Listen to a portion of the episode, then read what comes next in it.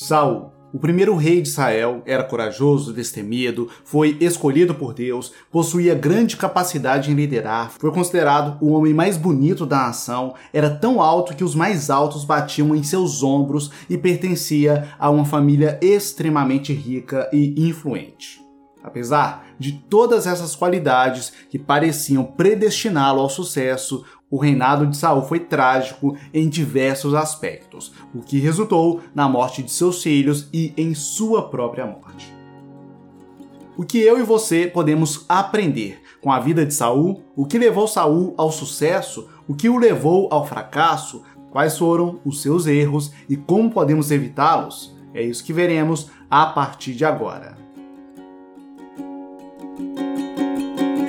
Olá, tudo na paz? Espero que sim. Eu me chamo Samuel Vinícius e este é o Vamos Prosperar. Educação financeira à luz da Bíblia. Se este assunto é do seu interesse, considere deixar seu like no vídeo e se inscrever no canal. Quem foi Saul? Saul chegou ao reinado após um período tumultuado de Israel. A nação era governada por vários chefes tribais, conhecidos como juízes. Neste tempo, ocorreu grande corrupção moral entre o povo e os seus líderes. Em meio ao caos, os israelitas se viam ameaçados pelos povos vizinhos, principalmente pelos filisteus. Assim, clamaram a Samuel, o último dos juízes, dizendo: Tu já estás idoso, e teus filhos não andam em teus caminhos. Escolhe agora um rei para que nos lidere, à semelhança das outras nações. 1 Samuel 8:5 Deus então direciona Samuel a ungir Saul como o primeiro rei de Israel. Saul é tocado pelo Espírito de Deus e profetiza. Samuel reúne a nação e anuncia o rei de Israel. Saul começa seu reinado com grande sucesso, liderando o exército na vitória contra os amonitas, o que fez os israelitas celebrarem seu reinado, como vemos em 1 Samuel 11. Muitas foram as vitórias israelitas sob o comando de Saul. Entretanto, suas falhas foram enormes e acabaram arruinando seu reinado e culminando na sua própria destruição, bem como na destruição de sua família. Como hoje muitos cometem as mesmas falhas, veremos em detalhe quais foram os quatro erros de Saul que você deve evitar.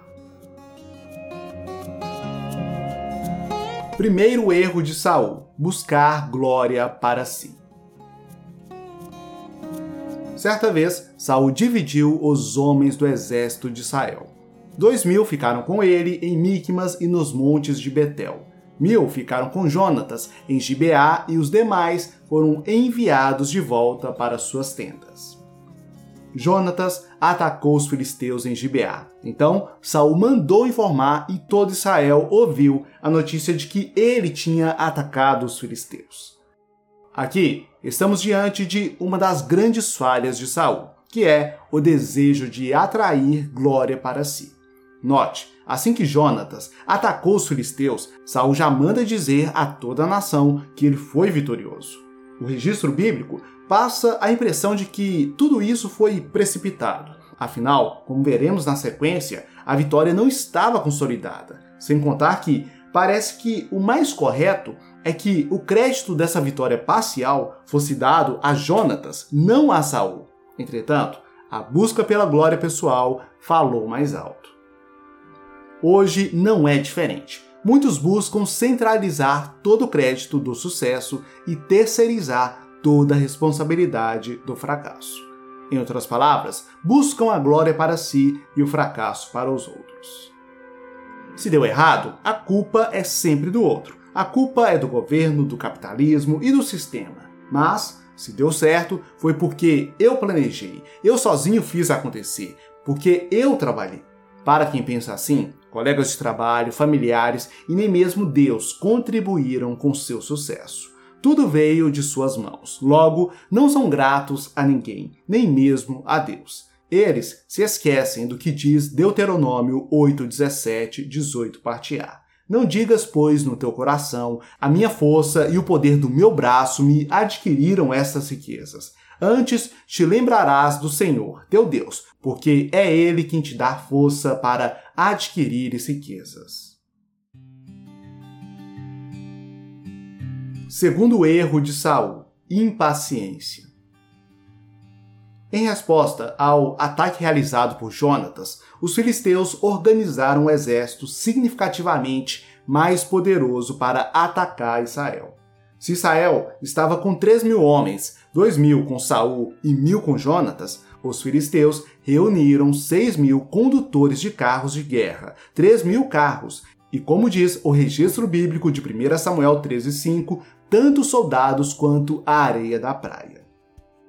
Diante desse cenário, Saul se viu pressionado. Seu exército estava se escondendo em cavernas, poços e cisternas. Os soldados tremiam de medo e alguns até mesmo fugiam. Era preciso consultar o Senhor para ter uma direção do que fazer. Mas tal consulta era uma tarefa destinada aos sacerdotes, e Samuel demoraria sete dias para chegar. O tempo passava e Samuel não chegava. Então Saul decidiu ele mesmo oferecer o holocausto e sacrifícios, apesar de não ser sacerdote. Embora, à primeira vista, isso possa não parecer um erro grave, tal falha fez com que Saul perdesse seu reinado.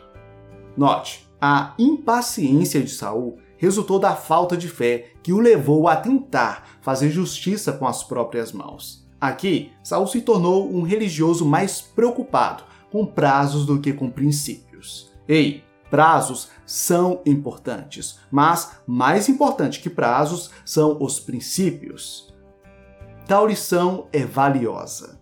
Circunstâncias não devem ditar nossos princípios e valores. Além disso, devemos ser pacientes e não perdermos a esperança quando as coisas parecem demorar.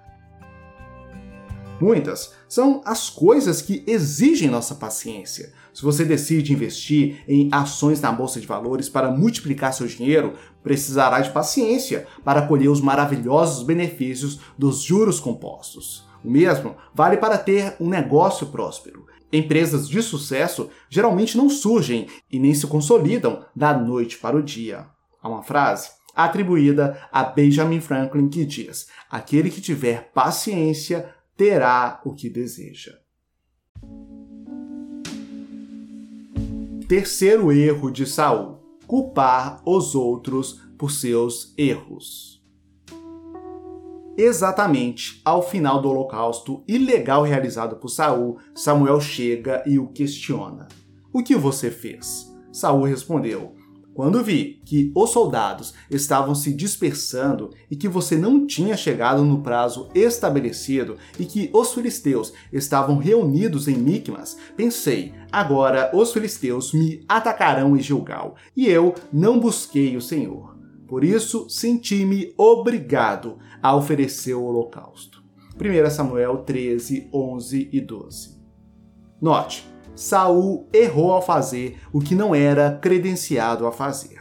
Ele não tinha as credenciais para oferecer sacrifícios, logo, não deveria oferecer sacrifícios.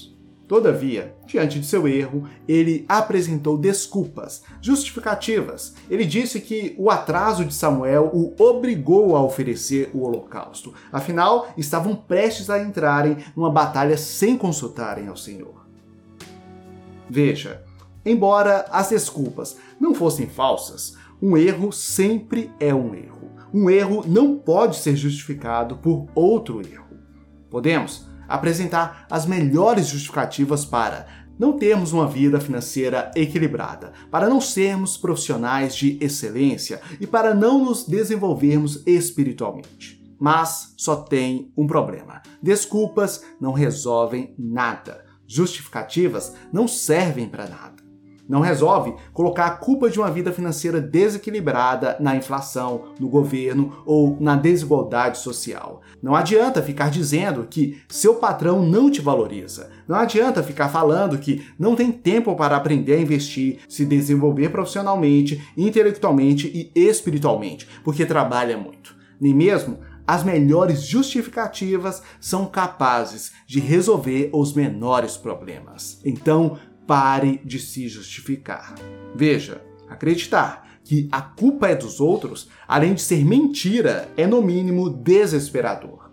Ora, se a culpa é dos outros, você não tem nada o que fazer. Logo, a sua vida dependerá totalmente da boa vontade alheia. Assim, sua sorte dependerá de políticos, pais, filhos ou da caridade dos outros. Não, este não é um bom futuro para ninguém. Sim, é claro que somos influenciados pelos outros, pelo governo e pela economia de onde moramos. Mas a influência não determina o que somos ou temos, apenas influencia. Ou seja, você pode prosperar mesmo nascendo numa região pobre. Você pode ser um profissional excelente mesmo conhecendo vários profissionais ruins. Você pode ser uma pessoa de fé mesmo vivendo num mundo sem fé. Quarto erro de Saul: desobediência a Deus.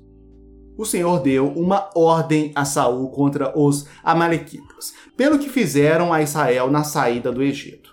Deus disse para destruí-los, todo homem, mulher, criança e até mesmo animais. Saul entra na batalha e os derrota, mas não cumpre a ordem por completo. Ele poupou a vida do rei Agag, bem como o melhor dos animais daquele povo conquistado: ovelhas, bois, bezerros, entre outros. Quando Samuel o encontra, Saul diz que seguiu todas as ordens do Senhor. No entanto, ao ser confrontado, Saul novamente culpa os outros. Ele diz que foi o povo que trouxe os animais de volta para serem sacrificados ao Senhor. É neste momento que Samuel proferiu as conhecidas palavras: Eis que é melhor obedecer do que sacrificar. Isso está em 1 Samuel 15, 22 e 23. Tá aí algo que não podemos nos esquecer. Obedecer é melhor do que oferecer sacrifícios. Se Deus falou para fazer, faça. Nessa linha, eu te afirmo: a Bíblia diz para pouparmos dinheiro. Ela aconselha investirmos e multiplicarmos os recursos que passam por nossas mãos. Também diz para gastarmos com inteligência, contribuirmos no reino, doarmos e trabalharmos como se fosse para o próprio Deus. Então, cabe a nós obedecermos. Saul era rico, de boa aparência e foi escolhido por Deus. Apesar de tudo isso, colecionou inúmeros fracassos pessoais, profissionais e espirituais que resultaram em sua morte, bem como na de sua família. Conseguimos compreender o motivo de parte disso ao analisarmos os muitos erros cometidos. Buscar glória para si, impaciência, culpar os outros por seus erros e desobediência a Deus sem contar a inveja que teve de Davi e a consulta a uma necromante para falar com o espírito de Samuel que tinha falecido. É inegável. Também estamos sujeitos aos mesmos erros de Saul. Também podemos querer buscar glória pessoal. Podemos ser impacientes, culpar os outros por nossos erros e desobedecer a Deus e a sua palavra. Então, faça uma autoanálise. Veja quais desses erros você está cometendo e procure saber como evitá-los. Se essa mensagem te abençoou, deixe seu like, compartilhe nos seus grupos de WhatsApp, se inscreva no canal e ative o sino das notificações. Agora, se você deseja aumentar sua renda e conquistar a independência financeira, acesse o primeiro link na descrição e assista a aula gratuita onde revelo três segredos para tais conquistas. É só acessar o primeiro link na descrição. No mais, forte abraço e fique na paz do Senhor.